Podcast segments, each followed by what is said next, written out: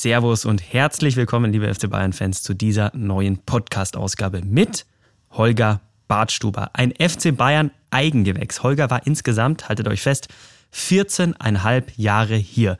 Ist hier groß geworden in der Bayern Akademie, hat es dann geschafft bis in den Profikader.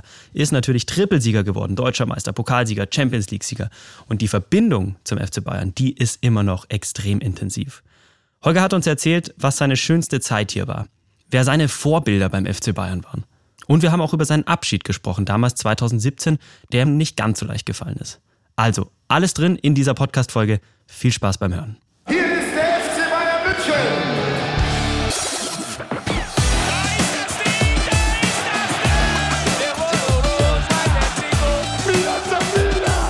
Der FC Bayern Podcast. Mit Lukas Strickner und Holger Bartstuber. Holger, herzlich willkommen zurück an der Sebener Straße, sage ich jetzt einfach mal. Vielen lieben Dank. Deine, Schön hier zu sein. Deine, deine alte und langjährige Wirkungsstätte. Wie fühlt es sich an, wenn man hier in die Sebener Straße einbiegt und die paar Meter zum Trainingsgelände fahrt? Kommen da Gefühle hoch wieder bei dir? Ja, ich habe ja jetzt viele Zeit hier auch verbracht. Es hat sich natürlich vieles auch verändert, gerade von den Gebäuden her. Ich glaube, wo ich jetzt sitze, da war früher das Jugendhaus, wo ich gelebt habe strukturell und infrastrukturell viel geändert, aber äh, ja, das ist Heimkommen, das ist einfach Gewohnheit, auch in gewisser Art und Weise. Und äh, ich freue mich und ich, ich fahre die Strecken blind mittlerweile. ja, Jugendhaus, du hast es angerissen, da werden wir später natürlich auch noch drauf eingehen. Das ist ganz interessant. Äh, mhm. Jetzt, du hast es gesagt, das ist der Komplex, wo jetzt Bürogebäude drin sind. Früher war hier das Bayern-Internat und das sagt ja auch schon, du bist ein Eigengewächs. Das heißt, du bist hier beim FC Bayern im wahrsten Sinne des Wortes groß geworden und äh, hast natürlich deswegen auch eine unglaubliche Verbindung zum FC Bayern. Wie würdest du die beschreiben? Ja, unglaublich, weil ich eben viele meiner Jugend hier verbracht habe, äh, hier zum Mann geworden bin, in Anführungsstrichen. Deswegen ist es äh, ja einfach ja mein Verein, FC Bayern. Das, ich habe hier viel, viel Zeit verbracht, bin die komplette Jugend eigentlich durchgegangen und äh, zum Glück dann oben angekommen und äh, durfte dann dort auch sehr, sehr lange spielen. Mehr gibt es eigentlich dazu nicht zu sagen, außer dass es halt der Verein ist, der einen sehr, sehr großen Teil in meinem Herzen hat. Nimm uns noch mal so ein bisschen mit auf die Reise. Beschreib mal deine, deine ersten Schritte so im, im Kosmos FC Bayern München. Ich bin mit 13 zum FC Bayern vom VfB Stuttgart gewechselt.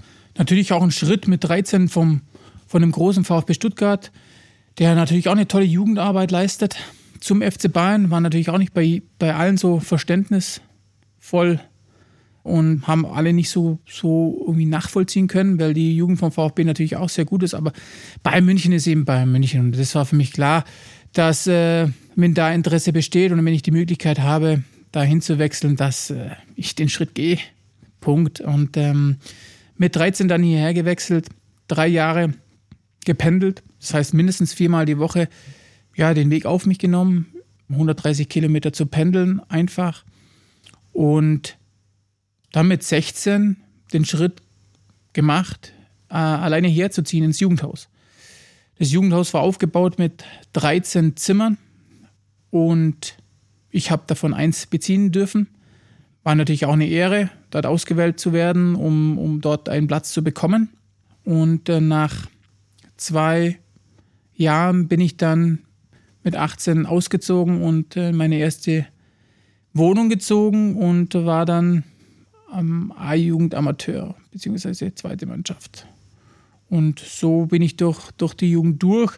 Er hatte tolle Trainer. Wie gesagt, ist auch äh, wirklich jetzt so, wenn ich darüber nachdenke, interessant, wer mich da alles begleitet hat und von wem ich viel äh, lernen habe dürfen. Angefangen von, von Heiko Vogel auch oder ähm, Björn Andersson, Stefan Beckenbauer, Kurt Niedermeyer, Hermann Gerland zuletzt dann. Das waren einfach ähm, verschiedenste Charaktere, aber von jedem konnte ich Dinge mitnehmen. Und letztendlich muss ich sagen, haben sie mich dann auch so geprägt und zu dem Spieler gemacht, der ich dann war, als ich oben ankam in der Profimannschaft. Und dafür bin ich schon sehr dankbar. Sehr interessant, wenn du das beschreibst. Ich muss es gerade mal für die Zuhörerinnen und Zuhörer sagen, du hast die Trainer aufgezählt und bei einem kam ein kleines Lächeln über deinem Gesicht. Das war Hermann Gerland. Das werden wir später noch ergründen. Ja. Warum sicher auch eine ganz spezielle Person in deiner Karriere. Genau. Hermann Gerland. Aber ich will noch mal kurz bei dem Thema Jugendhaus bleiben. Das ist äh, gerade auch noch mal ja, so, so dargestellt, so bildlich. Man kann sich das ganz gut vorstellen. Wie sah das aus? Weil ich meine, viele Jungs da draußen träumen wahrscheinlich auch, ähm, jetzt haben wir es äh, ähnlich am Campus draußen, am FC Bayern Campus, wo, wo auch Zimmer sind und, und viele ja, versuchen sich das vorzustellen. Wie läuft das ab? Wie funktioniert das? Wie ist so ein Tagesablauf? Wie war das damals? Gut, das ist natürlich heutzutage eine ganz andere Dimension. Ich glaube, wir haben sehr, sehr viele Zimmer mittlerweile am Campus draußen. Früher waren es 13 Zimmer. 13 Zimmer, die, die eigentlich sehr ähnlich aufgebaut waren. Ähm, du hast eine kleine Küchenzeile, ein Zimmer und ein Bad. So, und der Tagesablauf war so, dass du bis 8 Uhr früh zu frühstücken hattest. Also du hast nicht gefrühstückt, dann bist du trotzdem, musstest du trotzdem unten sein und dich sozusagen anmelden. Dann war Schule angesagt. Ich habe dann hier noch das, das Fachabitur absolviert. Nachmittags war dann Hausaufgabenbetreuung und danach Training. Nach dem Training vielleicht nochmal Hausaufgaben machen, sich selber verpflegen am Abend. Das ist aber auch äh, natürlich zu erwähnen, dass du mit einem gewissen Betrag, den du früher bekommen hast, äh, dich selber abends zu verpflegen hattest. Gemeinsam kochen war damals nicht so angesagt, obwohl wir eine gemeinsame Küche oben hatten, aber der andere wollte später essen, der andere früher. Somit hat man halt ja, selber sich verpflegt und selber auch einkaufen müssen, um da auch ja, wirklich Selbstverantwortung zu tragen und äh, sich das selber zu organisieren. Somit waren die, die Tage gefüllt und äh, ja, du musstest eben leisten. Und äh, es war eine sehr, sehr gute Zeit hier, gerade speziell das erste Jahr waren gute Leute auch im Haus. Unter anderem, wer hat es denn da geschafft? Jemand, Sebastian Langkamp, Stefano Celozzi, später dann Toni Groß. Das waren so diejenigen, die es dann wirklich auch, ähm, Tom Schütz noch, die es dann in die Bundesliga geschafft haben. Das ist schon auch sehr straffes Programm, oder wenn man das hört. Also man wird da schon auch auf, auf Leistung getrimmt, hast du ja ganz klar gesagt auch. Und äh, was, was hat das mit dir gemacht? Also, wie hat dich das beeinflusst? Ja, es war natürlich auch schon ein gewisser Druck da, weil du wurdest auserwählt, um dort einen der 13 Plätze zu bekommen. Also musstest du auch leisten.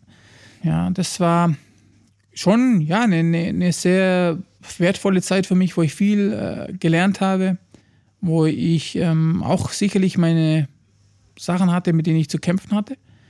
Aber das ist eben das, glaube ich, ähm, was auch wichtig ist, dass man, um dorthin zu kommen, wo man hin will, dass es nicht immer glatt läuft, sondern man muss sich durcharbeiten, durchkämpfen und vor allem Durchhaltevermögen zeigen und auch Disziplin zeigen, um eben das zu schaffen, wo man gerne hin will. Und das war der berühmte Platz mhm. auf dem FC Bayern Gelände, wo wir auch immer, wenn es ging, zuschauen konnten.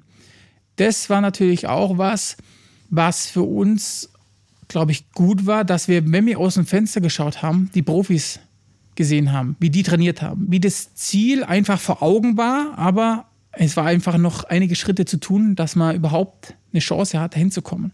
Und diese, diese Vision hatte man dann vor Augen. Ja, und äh, das war nicht schlecht. Vor kurzem hattest du auch die Möglichkeit, wieder viele Wegbegleiter zu treffen. Da gab es die Kinopremiere zur Generation Wembley, unserer Dokumentation, unserer FC Bayern-Dokumentation, die meine Kollegin Bianca Breising und Dominik Bayer umgesetzt haben, ähm, war, glaube ich, auch nochmal was ganz Besonderes für dich. Diese, ja, äh, diese Zeit nochmal zu durchleben, einfach da nochmal einzutauchen. Da waren ja auch viele Wegbegleiter dabei, die du da getroffen hast. Äh, wie, wie war dieses Event für dich, diese Zeitreise? Ja, das ist immer interessant. Und auch äh, jetzt nicht nur die Spieler zu sehen, sondern auch äh, einige Leute vom Verein zu sehen, vom Staff zu sehen das ist einfach immer was Schönes und das ist ja das, was auch Bayern München für mich vermittelt, dass man sich nie wirklich aus den Augen verliert. Und wenn man sich sieht, auch wenn man sich lange nicht gehört hat, dass es einfach ein gutes Gefühl ist untereinander. Und das haben wir damals auch geschafft, dass wir da was aufgebaut haben, eine Kultur aufgebaut haben, die sehr verbunden war, aber durch, durch viele Niederlagen oder durch viele Täler auch zusammengehen musste, um letztendlich dann das erreichen zu können, was jetzt dann auch bei, bei der Generation Wembley zu sehen ist. Es ist so schön zu sehen, weil ähm, ich habe es mir natürlich auch angeschaut und man hat so das Gefühl, es ist so genau die richtige Zeit danach jetzt. Also so die, die Zeitspanne ist lang genug, sodass Leute auch nochmal einen anderen Blick drauf haben. Mhm. Also ihr auch als ehemalige Spieler, das nochmal so ein bisschen reflektieren und vielleicht auch nochmal so ein, zwei andere Anekdoten rauskommen. Und da kommt wahnsinnig viel raus. Ich glaube, das äh, kann man an der Stelle auch schon mal spoilern. Hast du das auch so empfunden bei den, bei den Interviews, dass du vielleicht nochmal ja, was anderes erzählst, als du es irgendwie damals getan hättest oder nochmal einen anderen Blick auf die Dinge hast?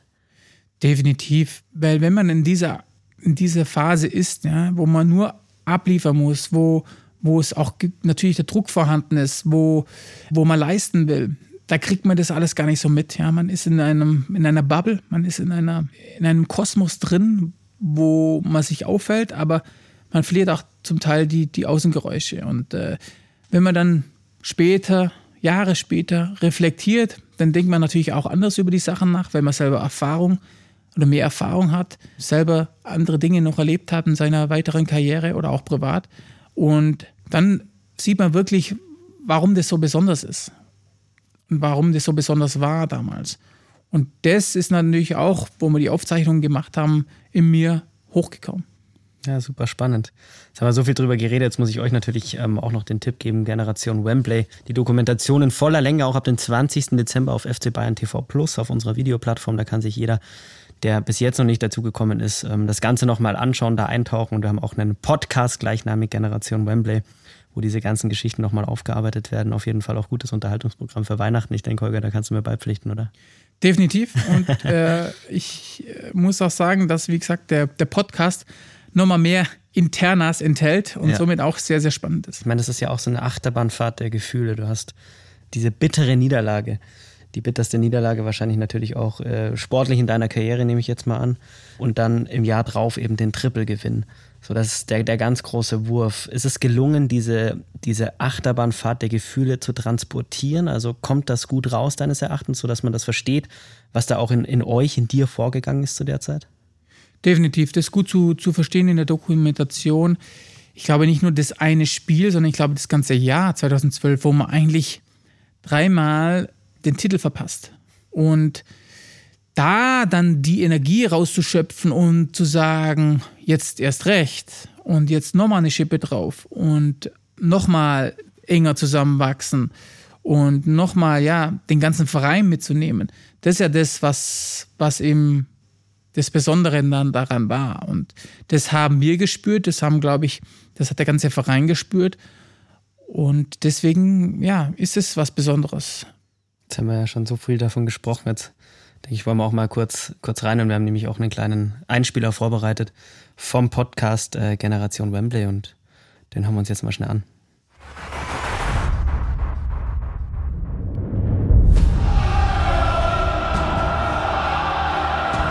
Das ist die Geschichte einer besonderen Generation des FC Bayern. Die Kultur des FC Bayern ist Hunger. Man hat immer Hunger nach mehr. Mehr san mehr.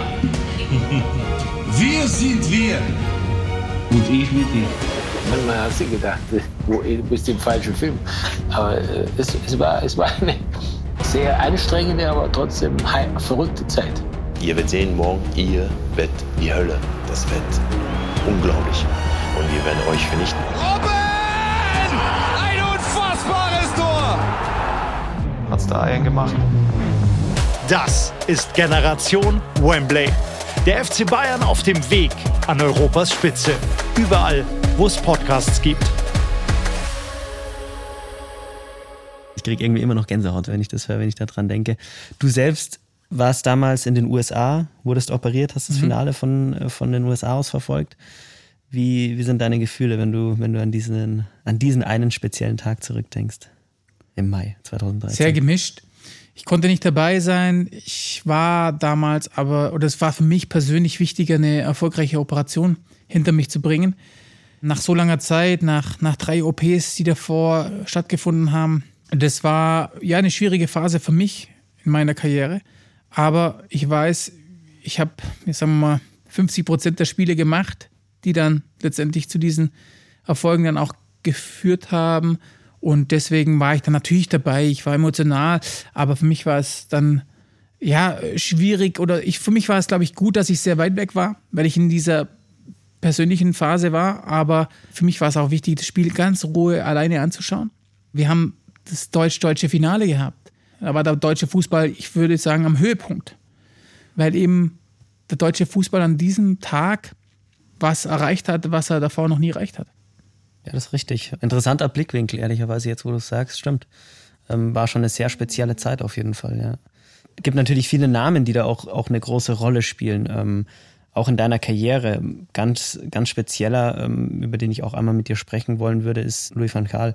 Kommt auch rüber natürlich in der Dokumentation, dass er so auf jeden Fall auch einen großen Anteil an diesem Erfolg hatte. Wie wichtig war er aus deiner Sicht für den FC Bayern und auch vor allem für dich als, als Spieler? Das ist in der Dokumentation natürlich auch sehr gut rausgekommen, ähm, was auch Karl-Heinz Rummenigge oder auch Uli Hoeneß dazu gesagt haben, dass er schon der Startpunkt einer neuen Generation, der Startpunkt einer neuen Spielweise, einer neuen Identität war für den FC Bayern. Für mich persönlich, ja, werde ich immer sehr, sehr dankbar sein für Louis van Gaal, weil er mich ins kalte Wasser geschmissen hat, weil er mir vertraut hat, auch wenn man als 20, 21-Jähriger mal Phasen hat, was ganz normal ist, wo es, wo es ein bisschen stagniert, wo man vielleicht auch ein kleines Loch hat, aber er hat mir vertraut und ich habe es zurückgezahlt. Er ist da auch in diese Dokumentation so rübergekommen, wie er ist. Und auch wenn er aneckt, er ist eine, eine starke Person und er sieht auch ein, wenn er Fehler macht. Also er hat damit kein Problem und das schätze ich sehr an ihm. Das ist gerade schon so ein bisschen angerissen, ähm, wenn er aneckt. Also ich glaube, man sagt ihm zumindest nach, dass er ja auch persönlich eine spezielle Persönlichkeit hat, sagen wir mal so. Deswegen würde es mich total interessieren, wie, wie deine erste Begegnung mit ihm war. Also wie war das erste Zwiegespräch? Holger Bartstuber steht Louis van Gaal gegenüber.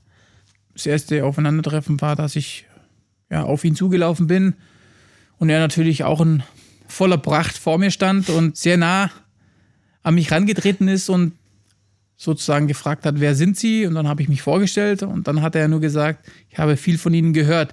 Ich denke mal über Hermann Gerland, der natürlich da auch als, als Co-Trainer tätig war, hat dann natürlich seine Informationen bekommen. Aber dieses Aufeinandertreffen war, war positiv, war, war trotzdem sehr aufregend für mich. Und das wird natürlich auch immer in meinem Kopf sein, weil es einfach ein Start oder der Startpunkt in meine Karriere war. Du hast schon viele Trainer auch angesprochen, die du hattest, die dich sicher auch geprägt haben. Hermann Gerland war zum Beispiel ja auch jemand, Wegbegleiter, auch für diese Generation Wembley, ein ganz besonderer Charakter, glaube ich. Dann Jupp Heynckes, Pep Guardiola, Louis van Gaal haben wir schon gesagt, Carlo Ancelotti, also wahnsinnig viele Trainergrößen auch, äh, die deine Karriere begleitet haben oder unter denen du Spieler warst. Wie sieht für dich der ideale Trainertyp mhm. aus? Also was ist der Mix, den der ideale Trainertyp mitbringen muss? die Trainer, die ich jetzt hatte bei Bayern München, ja, die waren alle sensationell. Also glaube, es gibt nie die, den perfekten Spieler und es gibt nie den perfekten Trainer. Es gibt eher emotionalere Trainer, es gibt eher ruhigere Trainer, es gibt eher taktisch versiertere Trainer, es gibt auf der, auf der menschlichen Ebene Trainer, die dort ihre Stärken haben. Ja, wenn so ein Mix von allem, klar. Natürlich auch nicht zuletzt, weil auch du ja deine Trainerlizenz gemacht hast, jetzt relativ frisch, ich glaube dieses Jahr, oder? Dieses Jahr, ja, habe ich genau. angefangen. Genau und ähm, da mit Sicherheit ja auch ein bisschen was hast mit einfließen lassen oder, oder wie sieht der Trainertyp Holger Bartstuber aus? Hast du da schon ein Bild im Kopf? Der Trainertyp Holger Bartstuber muss sich entwickeln. der Trainer Holger Bartstuber, der muss Erfahrungen sammeln. Ich weiß nicht, welchen, was für ein Typ ich sein werde. Ich meine, ich muss natürlich auch authentisch sein. Ich will nicht irgendeinen Trainer kopieren, ich will nicht irgendwas äh, den Spielern vorspielen, wenn ich in die Richtung gehe, sondern es muss immer authentisch sein, weil ähm, ich sage, äh, die Spieler, die sind ja nicht doof, die checken, ob du was vorgaukelst oder ob du was, was wirklich authentisch rüberbringst. Und das ist, glaube ich, mir das Allerwichtigste. Ich habe jetzt angefangen bei der B-Plus-Lizenz. Da geht es um die Jugend. Und jetzt heißt es halt für mich, dort auch Erfahrung zu sammeln und dort auch was zurückzugeben. Aber es ist für dich auch durchaus eine Option, ähm, dich in dieser Richtung weiterzuentwickeln und auch genau. ins Trainergeschäft einzusteigen. Genau. Und ähm, wir werden sehen, in welche Richtung das geht. Also ich will mich jetzt nicht nur aufs Trainerdasein einschränken, sondern ich muss Erfahrungen sammeln. Ich weiß nicht, wo ich in fünf Jahren bin. Ich weiß, ich will im Fußball bleiben. Ich weiß, ich will dem Fußball was zurückgeben, weil der Fußball mir sehr, sehr viel gegeben hat. Und das ist das, was ich sicherlich weiß, dass ich im Geschäft tätig sein will. In welcher Form, werden wir sehen. Das bleibt auf jeden Fall sehr spannend. Wir werden diesen Weg weiter begleiten und ich glaube, es gibt noch jemand, der diesen Weg äh, begleiten wird. Wir haben eine kleine Sprachnotiz eingesammelt für diesen Podcast. Äh, vielleicht hast du schon eine Ahnung, wer es sein könnte. Aber wir hören jetzt auf, auf jeden Fall mal rein. Würde dich sicher freuen, von ihm zu hören. Hallo Olga, Servus. Ich hoffe, dir geht's gut. Euch allen geht's gut. Du weißt ja, ich habe dich immer extrem geschätzt und schätze ich immer noch, natürlich jetzt auch, aber gerade als Fußballer, da warst du ja in meinen Augen wirklich einer der besten Innenverteidiger, mit denen ich hier zusammengespielt habe. Leider hattest du da ein paar Rückschläge. Vielleicht kannst du dazu mal vielleicht der heutigen Generation auch mal sagen, was war denn deine Motivation oder wie hast du dich denn immer von diesen Rückschlägen eigentlich erholt und bist wieder dann zurückgekommen? Ich glaube, das ist was, was die Zuschauer vielleicht mal äh, gern hören möchten. Und eine andere Frage, die habe ich dir nie gestellt. Aber wer war denn eigentlich für dich immer so ein Vorbild in deiner, in deiner Jugend? Oder hattest du Vorbilder? Hattest du vielleicht Innenverteidiger, du gesagt hast, so möchte ich genau auch mal Fußball spielen? Ganz liebe Grüße, frohe Weihnachten an alle FC Bayern Podcast-Zuhörer und hoffentlich bis bald wieder. Holger, mach's gut. Servus. Ja, die Schweinsteiger. ja. ja, mit dem Basti habe ich schon eine besondere Beziehung. Die hat eigentlich sehr, sehr früh begonnen. Äh, für mich ist der Basti ein ganz wichtiger Freund in erster Linie, aber auch ein ganz wichtiger äh, Faktor in meiner Karriere, weil er mich eigentlich sehr, sehr früh an die Hand genommen hat.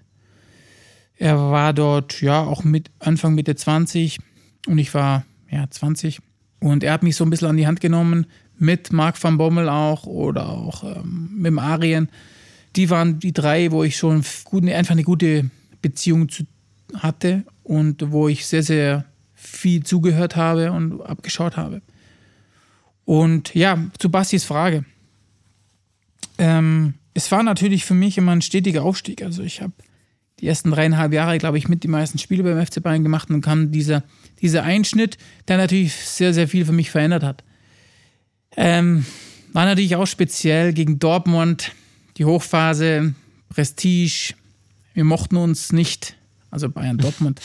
ja, das darf man ja ganz klar sagen, weil beides Gewinnerteams waren. Die hatten uns die Jahre davor den Schneid abgekauft. Und das wollte ich, wollten wir nicht auf uns sitzen lassen. Und deswegen war natürlich die Brisanz sehr hoch in diesem Spiel. Und ich habe mich dann natürlich, ja, gut vorbereitet in dieses in dieses Spiel gegangen mit einer gewissen Messer zwischen den Zähnen, weil es eine gute Mannschaft war. Es war eine Top-Mannschaft, muss man ganz ehrlich sagen. Auch mit dem Trainer natürlich sehr, sehr polarisierend war.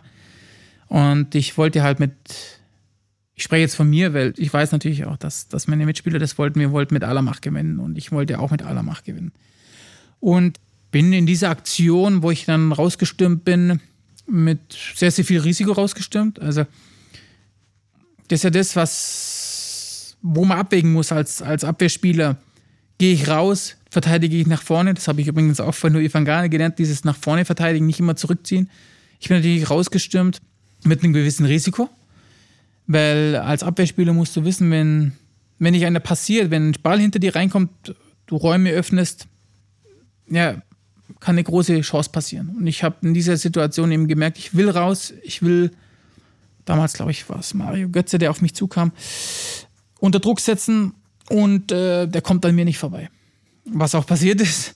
Aber ich habe mich in dieser Situation eben, ja, verdreht, ähm, großen Ausfallschritt gemacht. Ähm, dann ist, glaube ich, Ravi Martinez noch über mich drüber gestolpert. Also es waren einige Mechanismen im Körper, die einfach zu dieser Verdrehung im Knie, zu diesem äh, Nicht-Balance geführt haben, wo ich dann halt, ja, mir dieses, diese Verletzung zugeführt habe. Und das war natürlich Katastrophe, weil ich davor noch nie wirklich verletzt war. Ich hatte einmal, glaube ich, eine Hand gebrochen in meiner Karriere in der Jugend. Und ich kannte sowas nicht. Das war eine ganz neue Situation für mich, wie man damit umgehen soll, muss. Äh, Operation stand an, hatte ich auch noch nie davor. Also ganz neues Terrain. Du bist von 100 auf 0. Du kannst der Mannschaft nicht mehr helfen. Du bist ab jetzt eigentlich Einzelsportler, weil du, du einfach ab dem Zeitpunkt musst du schauen, dass du zurückkommst.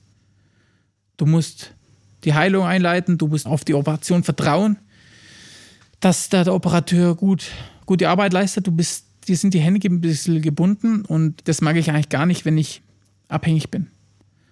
Aber so war das. Und ähm, ja, dann ging es eben, ja, 18 Monate. Also durch, durch vier OPs durch. Da, ist auch äh, natürlich das Wissen nicht nahtlos verlaufen, das Ganze. Weil im Endeffekt bräuchtest du eine OP, wenn alles gut verläuft. Ähm, bei mir waren es vier.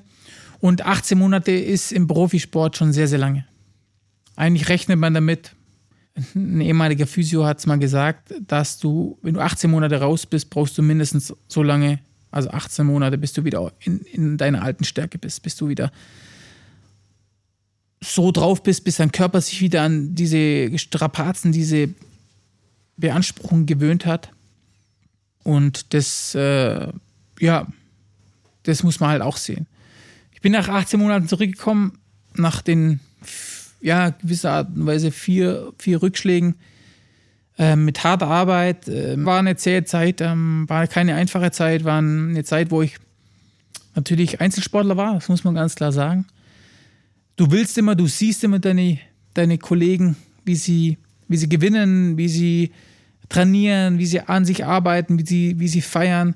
Und du musst aber deinen Weg gehen. Und dein Weg heißt Reha, dein Weg heißt Beißen, dein Weg heißt Stück für Stück dich rantasten, auch mit Rückschlägen umzugehen, um, um wirklich dann bald wieder endlich dazu zu stoßen und da, da in dieser Gruppe wieder Teil, Teil sein zu können.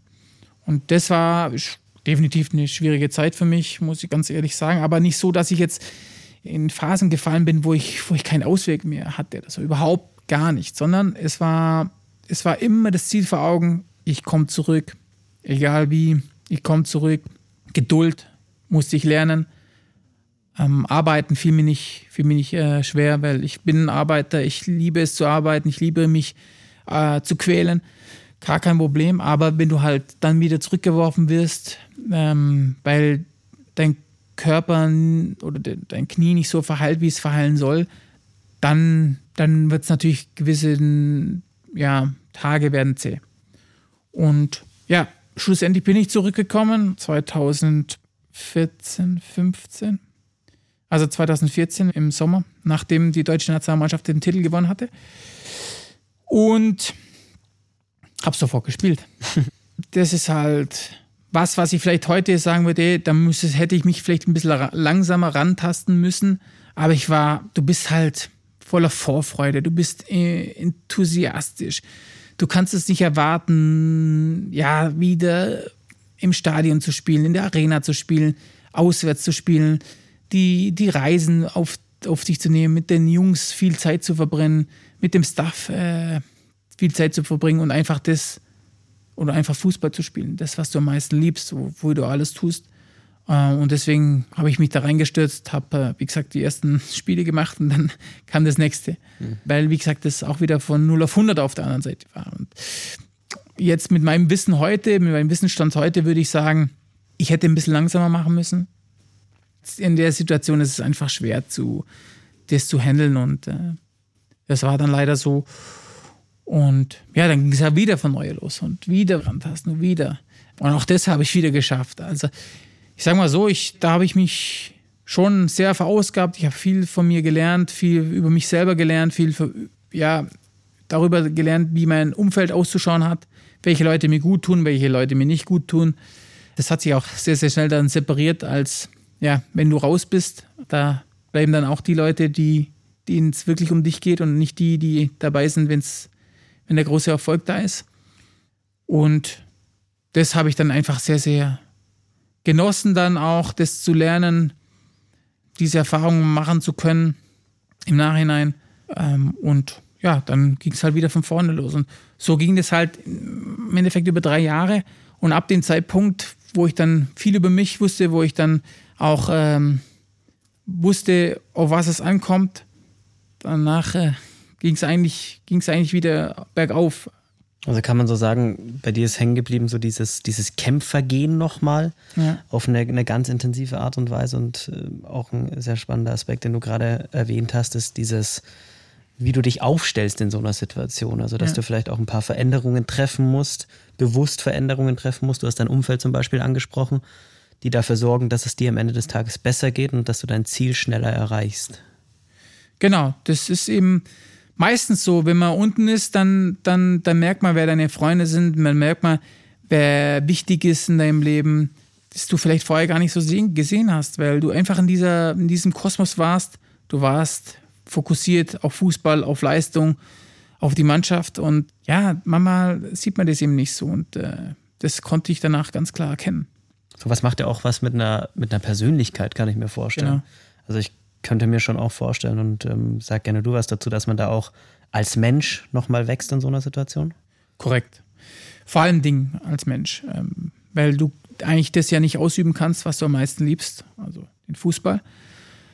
Und du eigentlich tagesabhängig auch schauen musst, wie du trainierst, weil der Körper auch reagiert und du sehr, sehr viel Zeit auch hast, nachzudenken und Dinge zu reflektieren, dich mit Leuten zusammenzusetzen, die einfach auch wichtig sind, Familie, enges Umfeld.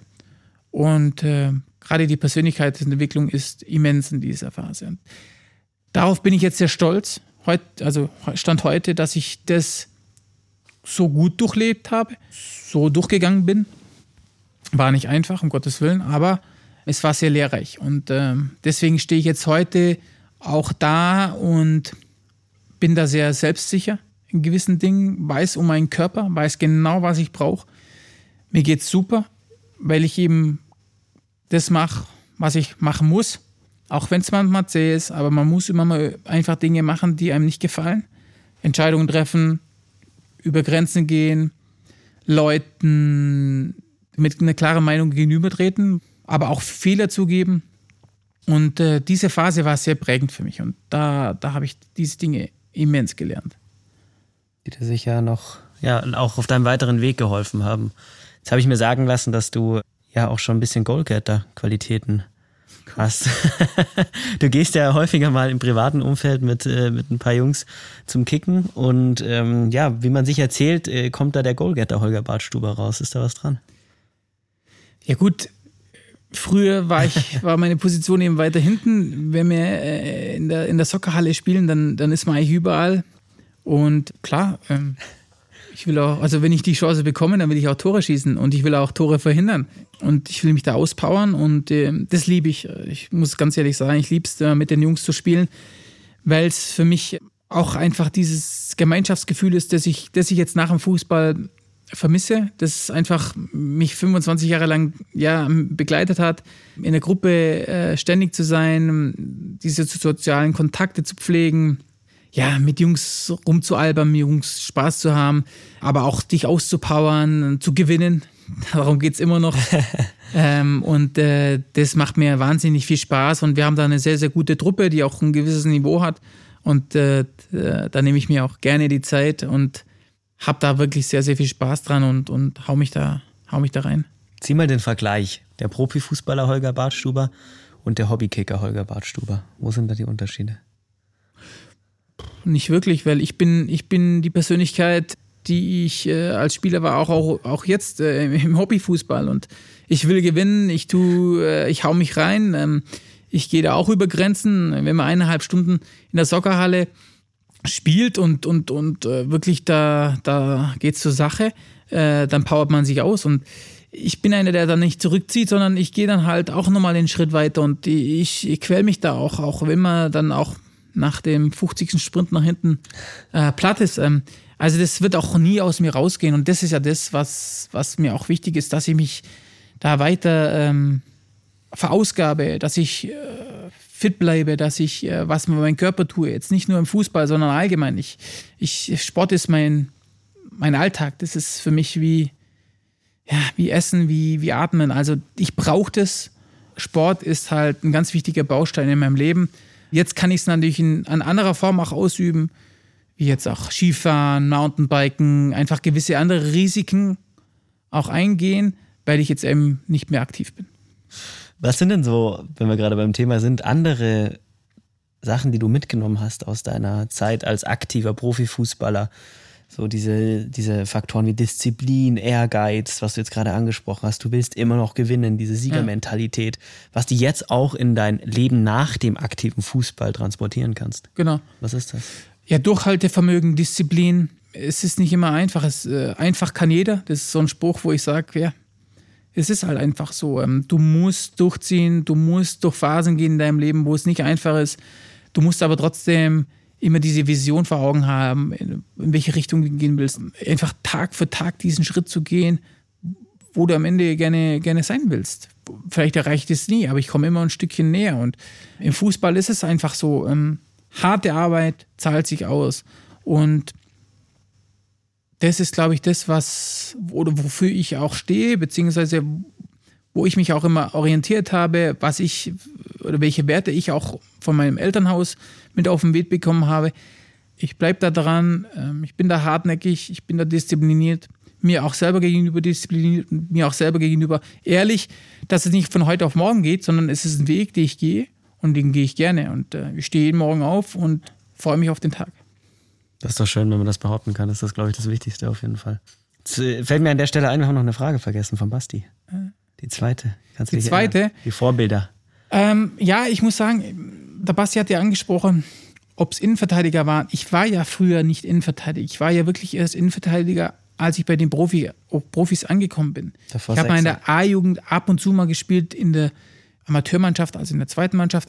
Bayern München war natürlich immer mein Verein. Ja, da waren Oliver Kahn, Stefan Effenberg, Giovanni Elber, Lothar Matthäus. Also schon diese, diese Leute, die so diese, diese Persönlichkeiten waren auch. Ja, jetzt nicht nur super Fußballer und erfolgreiche Fußballer, sondern auch spezielle Typen, Typen mit Ecken und Kanten, die auch was dargestellt haben. Und die waren schon für mich immer schön anzusehen und von dem habe ich, von denen habe ich mich dann so ein bisschen ja, inspirieren lassen.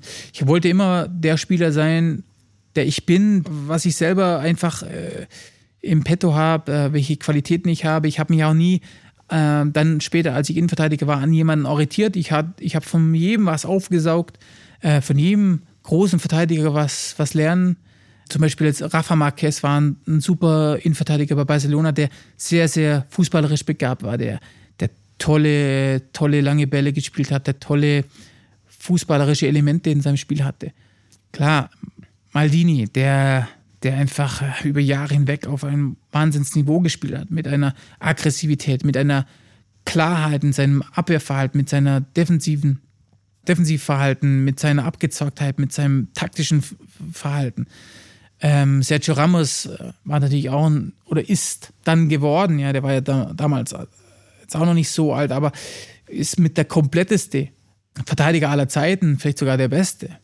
Also gibt es von jedem Verteidiger, der auf wirklich hohem Niveau gespielt hat, kann man sich was abschauen. Aber ich wollte immer Holger Bartschuber sein mit meiner eigenen Identität. Und ich glaube, das ist dir ganz gut gelungen. Das kann man definitiv so sagen. Ich hoffe, Basti, liebe Grüße an der Stelle, dass äh, seine Frage beantwortet wurde. Ansonsten habt ihr sicher auch die Nummern und könnt euch nochmal austauschen, wenn er da nochmal eine Nachfrage hat. Genau. Grüße gehen raus. Holger, wir schlagen nochmal ein anderes Kapitel auf, beziehungsweise springen nochmal ein bisschen zurück. Äh, ist auch ganz wichtig und sicher auch ähm, bei dir noch gut verankert, der Abschied Mhm. hier vom FC Bayern. Auch mit Sicherheit ein emotionales Thema. Wie würdest du jetzt in der Retrospektive sagen, wenn du da drauf schaust, auf diesen Zeitpunkt? Wie war das damals für dich? Komisches Gefühl. In, in der Zeit war ich drei, vier Monate wieder fit. Ähm, Für mich war das Wichtigste nach diesen ja, Jahren, nach diesen drei Jahren, dass ich spiele. So, jetzt kommen wir dazu, dass es Ende 2016 war. 2017 läuft mein Vertrag aus. Was, was stelle ich mir vor? Was ist für mich persönlich wichtig? Ich liebe den Verein, aber jetzt muss ich vielleicht mal das beiseite schieben und sagen, was ist für mich als Holger Bartstuber wichtig? Ich muss spielen. Ich muss wissen, ob ich dauerhaft spielen kann. Ich muss meinen Körper fordern. Ich muss diese Strapazen meinem Körper zufügen, weil er sich wieder daran gewöhnen muss. Und das war das Wichtigste, dass ich die Spielzeit bekomme. So, dann, ja, war das eigentlich relativ schnell der Fall, dass mir klar war, ich, ich muss weg. Und dann war eben die Chance da, kurzfristig zu Schalke zu wechseln. Es war eine komische, komische Zeit, alles gar nicht so leicht irgendwie einzuordnen. vielleicht war es besser so als so ein, so ein Abschied, der so sich anbahnte, sondern zack, bumm, ich muss hier weg, ich muss spielen, ich bekomme hier nicht die Spielzeit, mein Vertrag läuft aus, wer weiß, wie es dann weitergeht, jetzt habe ich die Chance wegzugehen. Also komm, Holger, machst du, musst spielen. Ich hatte 14,5 Jahre, die hier sowas von toll waren, wofür ich so dankbar bin. Ich habe, äh, wie gesagt, viel mitgenommen, viele tolle Spieler kennengelernt, viele tolle Leute kennengelernt im Verein, außerhalb des, des Vereins, im Fußball. Und äh, FC Bayern ist einfach für mich ein ganz wichtiger Baustein in meinem Leben und das ändert nichts daran, obwohl es dann vielleicht am Ende ein bisschen komisch war. Was sicher damals auch ein Faktor war, du hattest ja nicht wirklich die Möglichkeit, dich Gebühren von den Fans zu verabschieden. Ähm, Gerade du jetzt mit deiner, mit deiner Bayern-Vergangenheit. Genau. Hat dir das wehgetan?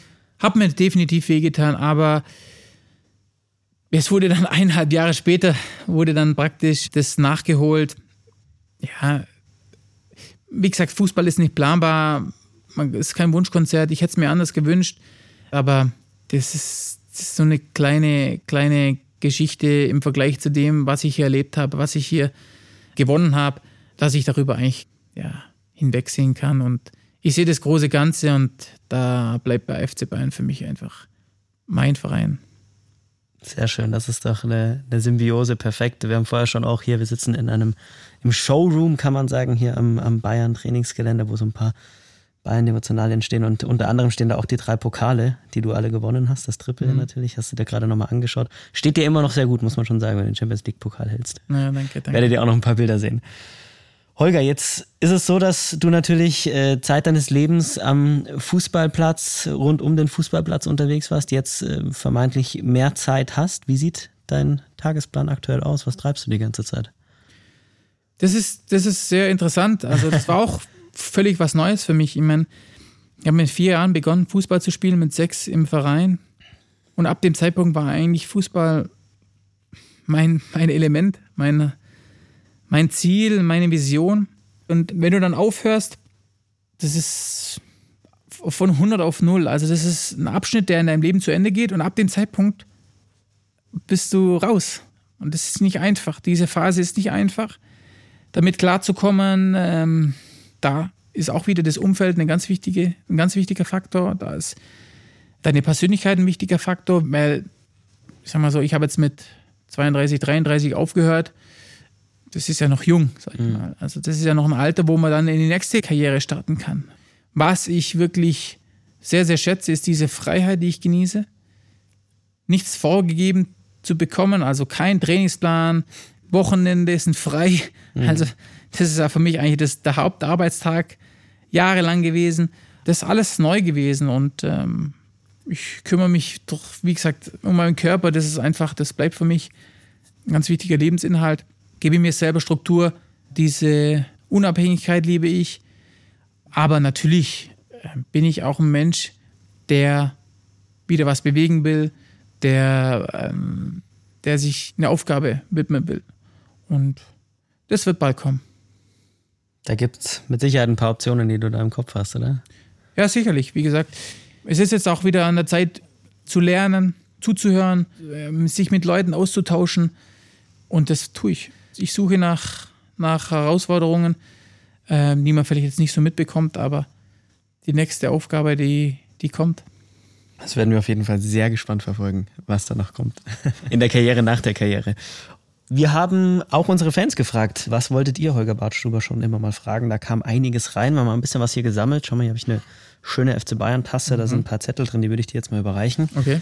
Und dann kannst du mal da zwei, drei ziehen und mal auf, auf Fanfragen eingehen, okay. die wir gesammelt haben.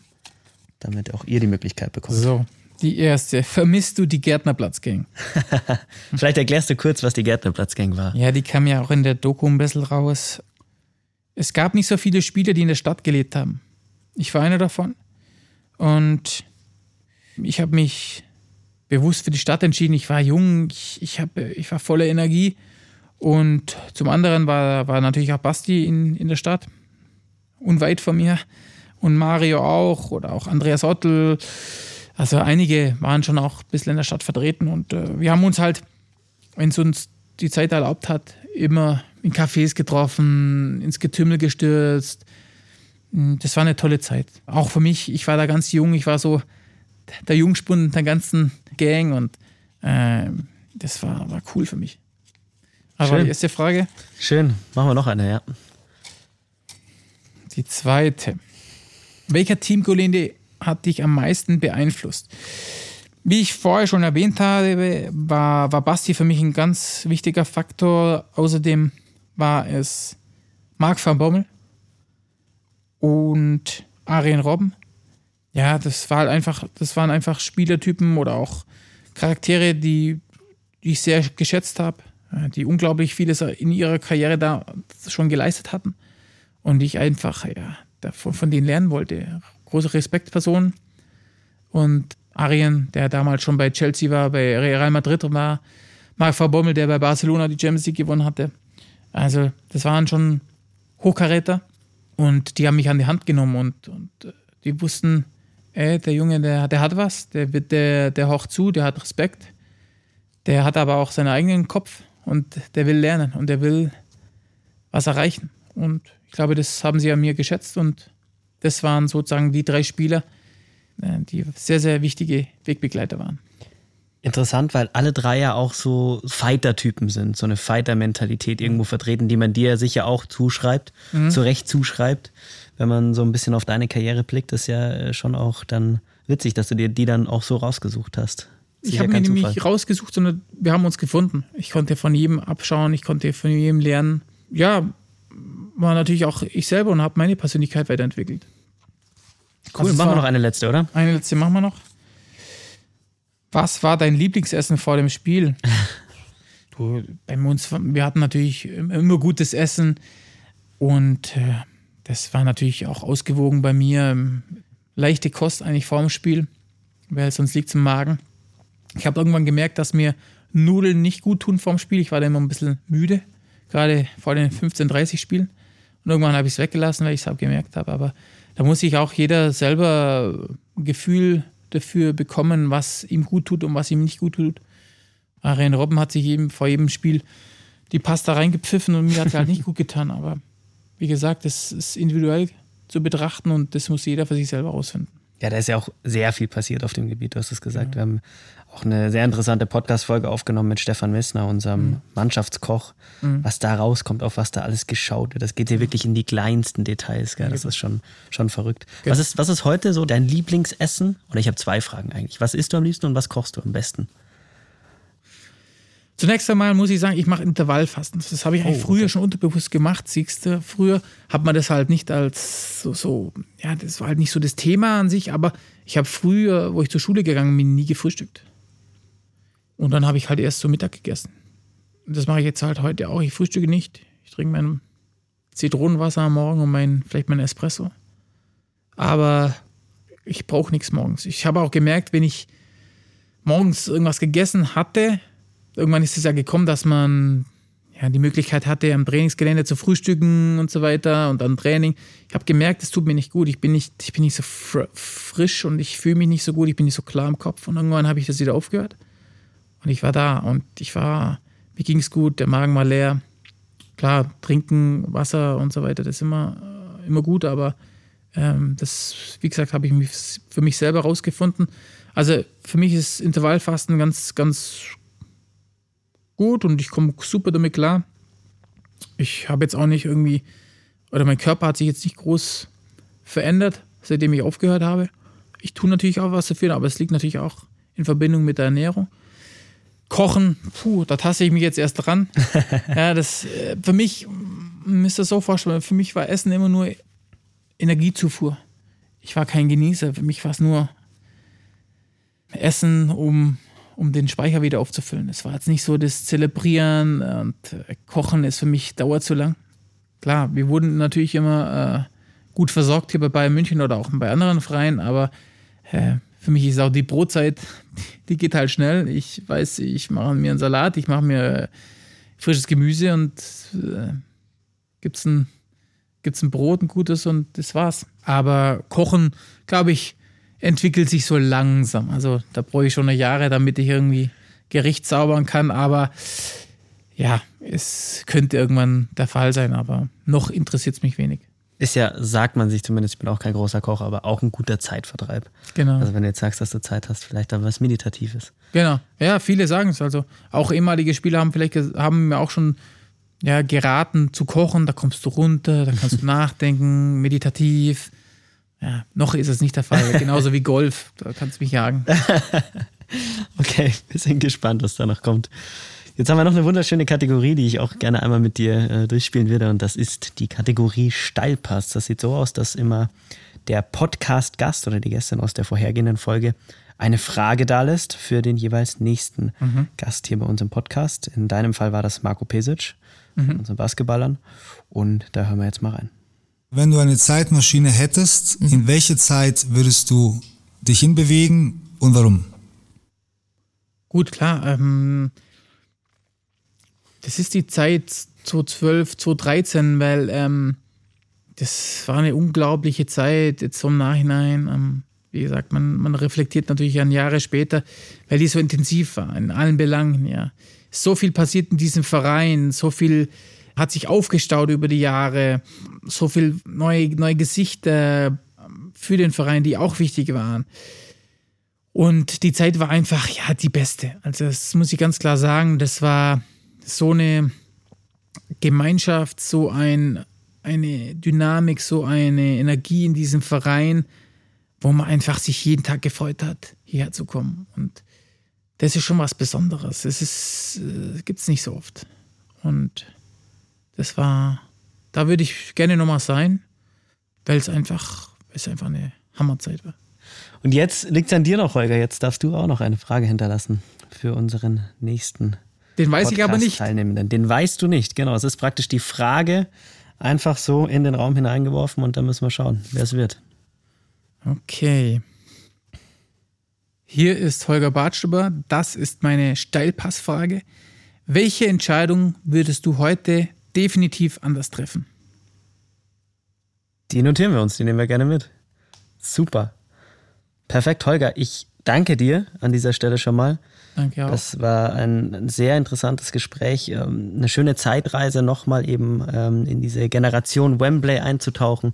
An der Stelle, wie gesagt, auch nochmal der wirklich gut gemeinte Hinweis auf die Dokumentation, die ab dem 20. Dezember auch auf FC Bayern TV Plus auf unseren Plattformen sehen könnt. Zudem auch noch der Podcast Generation Wembley. Holger hat es vorher schon gesagt. Da kann man nochmal wirklich richtig eintauchen.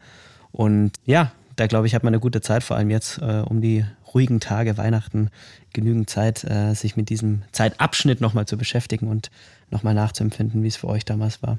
Was mich jetzt persönlich noch interessieren würde am Ende, wir haben ja schon einige Comebacks von dir erlebt. Mhm. Comebacks von Holger Bartstuber, du hast ja auch jetzt gerade schon drüber gesprochen. Wird es in irgendeiner Funktion, in irgendeiner Art und Weise vielleicht auch nochmal ein Comeback beim FC Bayern München geben? Warum nicht? Ich bin für, für vieles, vieles offen. Der FC Bayern, wie gesagt, ist so verankert in mir, dass es vielleicht naheliegend ist, dass ich vielleicht irgendwann mal hier wieder aufschlage.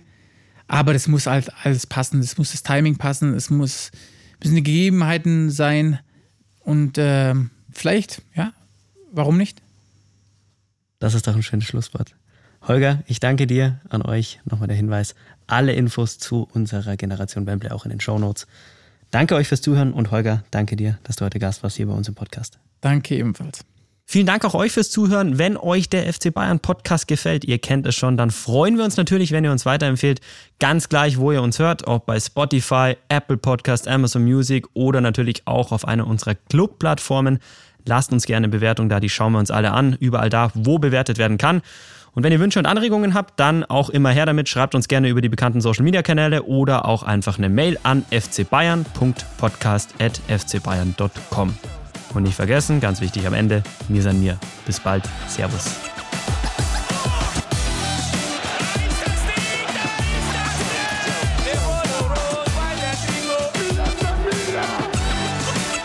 Ciao Ferti.